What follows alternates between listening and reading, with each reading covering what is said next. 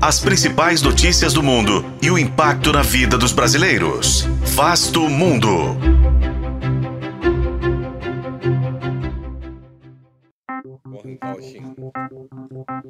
A China anunciou uma parceria estratégica com a Venezuela, um nível de aliança destinado somente a poucos países, como Rússia e Paquistão, e se colocou como aliada preferencial para qualquer situação.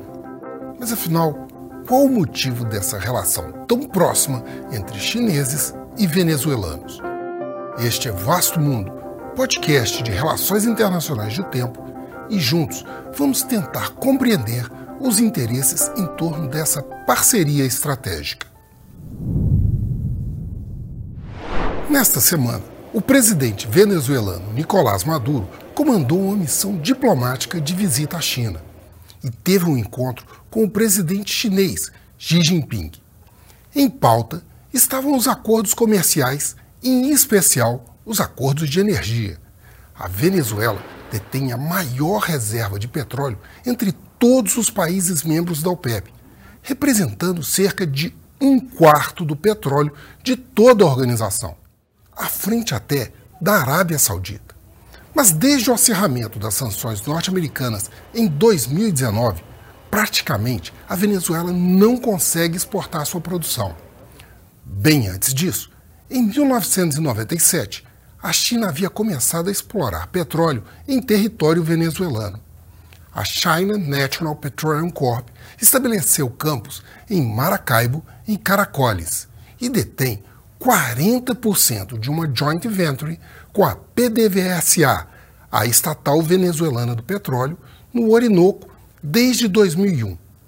Oficialmente, a produção e a compra pelos chineses foram suspensas em 2019. Mas consultorias internacionais calculam que clandestinamente ela havia comprado 300 mil barris por dia no ano passado, aumentando para 430 mil barris de petróleo por dia nos primeiros oito meses deste ano. Os chineses se beneficiam de um acordo assinado em 2007 pelo ex-presidente Hugo Chávez, que fez um empréstimo de 50 bilhões de dólares, dando como garantia o petróleo venezuelano. Com a crise política e a oscilação internacional dos preços, Caracas negociou duas carências na última década e ainda estaria devendo algo em torno de 10 bilhões de dólares a Pequim. Para a China, petróleo a baixo custo é essencial para garantir sua economia.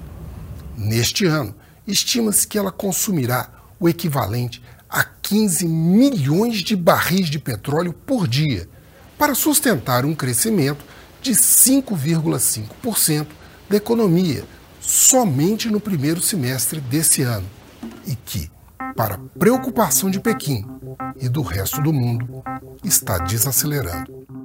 Eu sou Frederico Duboc e este foi Vasto Mundo. Acompanhe este e outros episódios no YouTube, nas plataformas de streaming e na programação da FM O Tempo.